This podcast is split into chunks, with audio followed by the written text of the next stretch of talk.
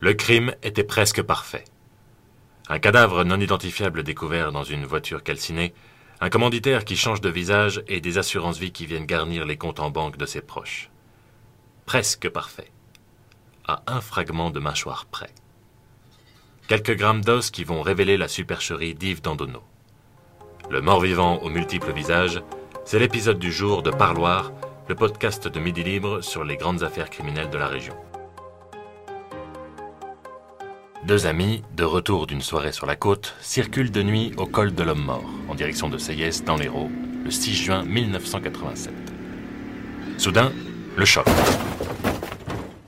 Daniel Bloire, qui conduit la voiture, une Austin rouge, sort indemne du véhicule. Il vient d'avoir un accident. Il accourt à la maison la plus proche, prévient que son passager, blessé, est bloqué dans le véhicule. Le temps presse. L'Austin menace de prendre feu.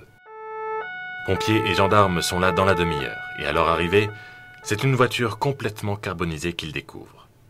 À l'intérieur, un cadavre dont il ne reste que le tronc, celui d'Yves Dandonneau, un homme de 41 ans reconverti dans les assurances. L'épouse de Dandonneau se présente, identifie ce qu'il reste du corps à partir d'un débris de caleçon et affirme que la volonté de son mari était d'être incinéré. Soit, il en sera ainsi d'autant que les gendarmes ont vite conclu à un simple accident de la circulation. Mais certains éléments viennent toutefois remettre en cause la version de Blouard. C'est une enquête privée, demandée par l'une des huit compagnies d'assurance sollicitées par Dandonneau peu de temps avant sa mort, qui s'intéresse de plus près à l'affaire et qui relève un élément troublant. En effet, le montant destiné à sa concubine, qui s'élevait à l'époque à 750 000 francs, devait être triplé en cas d'accident. Mais trois compagnies ont déjà versé de l'argent aux proches de Dandonneau, des sommes importantes. Les autres décident plutôt d'attendre le résultat de l'enquête. En deux mois, l'épouse de Dandonneau a touché près de 2 millions de francs, soit presque 400 000 euros. L'enquêteur relève alors plusieurs incohérences. La voiture, déjà, qui circulait à faible allure. Ce rocher qu'elle a percuté de nuit, qui semblait pourtant si simple à éviter. L'absence de traces de freinage aussi. Tout cela ressemble à s'y méprendre à une vaste escroquerie. Maître Gérard Christol, qu'est-ce qui a éveillé les soupçons de la compagnie d'assurance qui vous a sollicité pour le procès? La compagnie a très rapidement constaté pas, qu'il lui était réclamé des sommes invraisemblables par de multiples. Voilà, ce qui n'a fait que euh, la conforter dans l'idée que tout ça n'était pas très clair. Les circonstances mêmes euh, rapprochées de ces demandes multiples rendait la chose plus que suspecte. Raison pour laquelle ils n'ont pas voulu payer et ils ont voulu à ce moment-là lancer une procédure pénale avec juge d'instruction, etc., etc., qui a débouché après sur voilà. Mais disons, il aurait à la limite euh, fait l'objet d'une réclamation ou de deux modestes. Peut-être que les choses n'auraient pas évolué euh, là. Mais là, l'accumulation et l'importance de ces réclamations ont fait que, évidemment, la compagnie a dit mais c'est pas possible. Le 18 novembre 1987, finalement, face à tous ces éléments, le parquet ouvre une information judiciaire. Deux jours plus tard, trois personnes sont interpellées à Paris. Leur comportement a semblé suspect aux receveurs des postes lorsqu'ils se sont présentés pour retirer 1,8 million de francs en espèces. Ces trois personnes, ce sont l'épouse de Dandonneau, sa secrétaire et le mari de celle-ci. Mais le juge d'instruction ordonne la remise en liberté des trois suspects trop anxieux d'éveiller leur méfiance et de faire capoter son enquête. C'est une expertise du CARM qui donne une tournure tout à fait inattendue à l'affaire. Le CARM, c'est un laboratoire de Gironde qui, à l'époque, révolutionne le travail de la police scientifique en mettant à disposition des enquêteurs un microscope électronique. La voiture accidentée, qui par chance n'a pas été détruite, est passée au peigne fin. Soudain, un objet minuscule se démarque. Il s'agit d'un éclat de mâchoire d'à peine 3 grammes. Ce petit bout d'os, c'est l'immense erreur du plan si parfait de Dandonneau.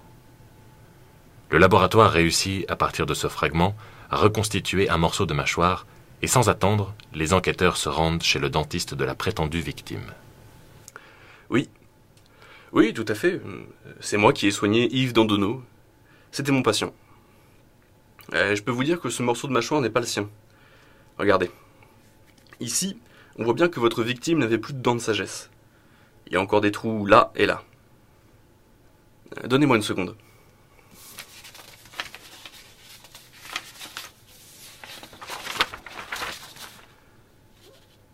C'est bien ça. Je peux vous l'assurer, Monsieur Dandonneau ne s'est jamais fait ôter les dents de sagesse. La mâchoire n'est pas celle de Dandonneau. En un fragment de seconde, grâce à un fragment d'os, l'enquête pour éclaircir une affaire d'arnaque à l'assurance devient tout à coup une enquête pour homicide. Mais alors, qui est le cadavre dans la voiture que conduisait Blouard? Et surtout, où est Yves Dandonneau, pourtant reconnu mort par sa femme et incinéré après ses funérailles? Pour le technicien du Carme, le constat est clair. Je suis formel. L'accident au cours duquel un homme a péri est le résultat d'une mise en scène. Une mise en scène vraisemblablement orchestrée par celui qui en était la soi-disant victime. Il s'agit dès lors pour les gendarmes de retrouver le mort-vivant. Pour cela, ils placent sous étroite surveillance sa maîtresse, qui par ailleurs est la principale bénéficiaire des contrats d'assurance vie. L'enquête les mène alors auprès d'un armateur sur la côte d'Azur, chez qui un homme qui se présente comme Monsieur de Pen s'intéresse à l'un de ses bateaux. Troublant. Cet homme est accompagné de la maîtresse d'Yves Dandonneau. Mais sur les photos que les gendarmes montrent à l'armateur, impossible pour lui pourtant de reconnaître Dandonneau. Et pour cause. L'homme a subi entre-temps plusieurs opérations de chirurgie esthétique pour changer de visage. Le 15 janvier 1988, les gendarmes réussissent enfin à interpeller l'homme qu'ils cherchent. Je m'appelle François Meunier, s'obstine-t-il à dire aux gendarmes pendant son interrogatoire, avant de flancher et de passer aux aveux le lendemain soir. Dans la foulée, ses complices sont arrêtés. Daniel Bloire en fait évidemment partie. Souvenez-vous, c'est lui qui conduisait l'Austin le soir de l'accident. La secrétaire et amante est elle aussi interpellée. Chez elle, les enquêteurs découvrent d'ailleurs les copies des huit contrats d'assurance vie. Enfin, l'épouse de Dandonneau, à qui il a expliqué tout le plan avant de passer à l'action. Aux gendarmes, il raconte alors le détail de son plan diabolique. Il lui faut un cadavre. Quelqu'un qui passera inaperçu. Il pense d'abord à un SDF. Mais il a des remords et préférerait un homme déjà mort. Trop compliqué. Tant pis. Il faut que Dandonneau aille jusqu'au bout. Dans son casting macabre, il retiendra un certain Joël Hippo pour figurer dans le rôle de l'homme mort. Joël est un homme naïf, marginal, et Dandonneau sans pitié. Jamais il ne montrera d'ailleurs le moindre regret auprès des gendarmes quant à son geste. Pour convaincre sa victime, il prétend qu'il va l'emmener à Sète, visiter la tombe de Brassens, son idole. Un convoi part alors de Paris. Deux voitures.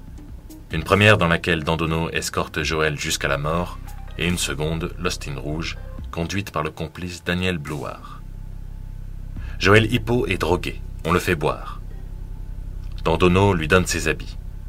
Le plan est parfaitement ficelé. Il laisse la victime dans le coma à proximité du col de l'homme mort, tandis qu'ils vont réserver un hôtel et manger des fruits de mer. Il faut que la version que Bloire donnera ensuite au secours et aux gendarmes tienne la route.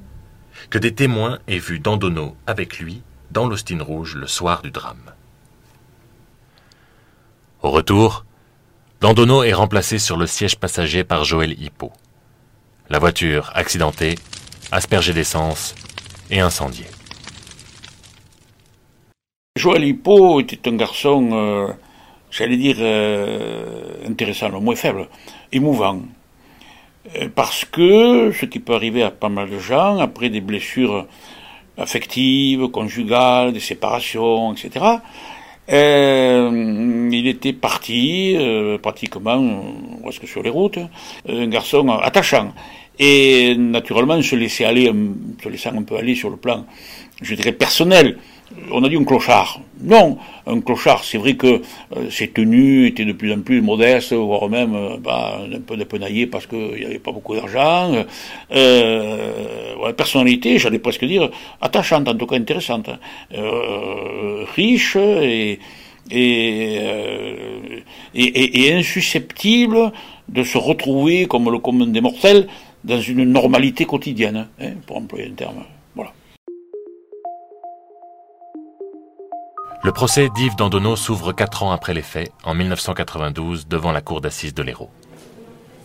Lorsqu'il entre dans le box des accusés, l'audience découvre un homme au visage de cire, dont aucune expression ne transparaît tant il est marqué par ses opérations de chirurgie esthétique. Le procès est un événement. Mais il bascule dès le deuxième jour, après une interview donnée par le président de la cour d'assises de l'époque, Jules Gers, à Midi Libre.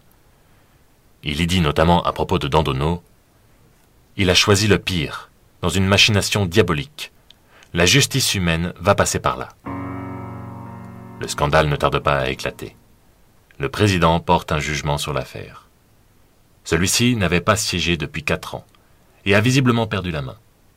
Yannick Philippona, vous êtes journaliste à Midi Libre et vous êtes un habitué des cours d'assises. Pourquoi cette petite phrase a eu de si grandes conséquences c'est tout à fait étonnant de, voir un, président de cour d'assises euh, quelque part exprimer son opinion juste avant le procès. Euh, je vous rappelle le principe de présomption d'innocence. Euh, dès lors, à partir du moment où le président quelque part préjuge la culpabilité de l'accusé, c'est tout à fait logique que le procès s'arrête à ce moment-là. C'est rarissime, c'est du jamais vu. Tout, tout, magistrat a la prudence de, de surtout pas se, prononcer sur la, culpabilité d'un accusé, d'autant plus que si ce magistrat est le président, il doit être à charge et à décharge, et, c'est lui qui, lors du procès, va, va déterminer s'il y a culpabilité ou s'il n'y a pas culpabilité. Il se voit alors contraint de renvoyer le procès. Il a finalement lieu trois mois plus tard avec un autre président aux manettes. Là, Yves Dandonneau est condamné à 20 ans de réclusion. Il a été libéré en 2003. Et depuis, plus personne n'a jamais entendu parler de lui. Mais dans cette affaire, une question restera toutefois sans réponse. Qui a réellement tué Joël Hippo? En effet, ni Dandonneau ni Bloire n'étaient en mesure de savoir s'il était vivant ou mort quand ils l'ont mis dans la voiture. Le premier ayant allumé le brasier, le second ayant drogué la victime, et le corps de cette dernière ayant été incinéré quelques jours après l'accident. Après tout, laisser planer ce doute sur une cour d'assises, à deux doigts du crime parfait, c'était peut-être aussi une partie du plan. François Barrère, vous êtes reporter police-justice à Midi Libre. Est-ce qu'avec cette affaire, finalement, Dandono et Bloire ont failli réussir le crime parfait? Le crime parfait, je ne sais pas. D'un côté, on a un plan machiavélique unique avec une intelligence rare, cette euh, substitution d'identité, ce changement de visage c'est presque effectivement génial euh, au niveau criminel. Et puis de l'autre, on a une stupidité crasse de, penser que ça pouvait marcher avec des sommes en jeu qui sont aussi importantes, avec cet accident qui paraît suspect euh, forcément très rapidement. Et on se dit aujourd'hui qu'avec les progrès de la science criminelle, des constatations et, de l'ADN, un plan comme ça euh, n'aurait sans doute aucune chance de prospérer. Et, finalement, il faut aussi penser que les prisons sont remplies de gens qui étaient persuadés d'avoir euh, commis le crime parfait.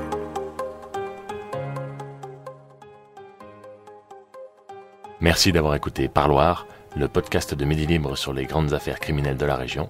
Retrouvez tous les épisodes sur midilibre.fr.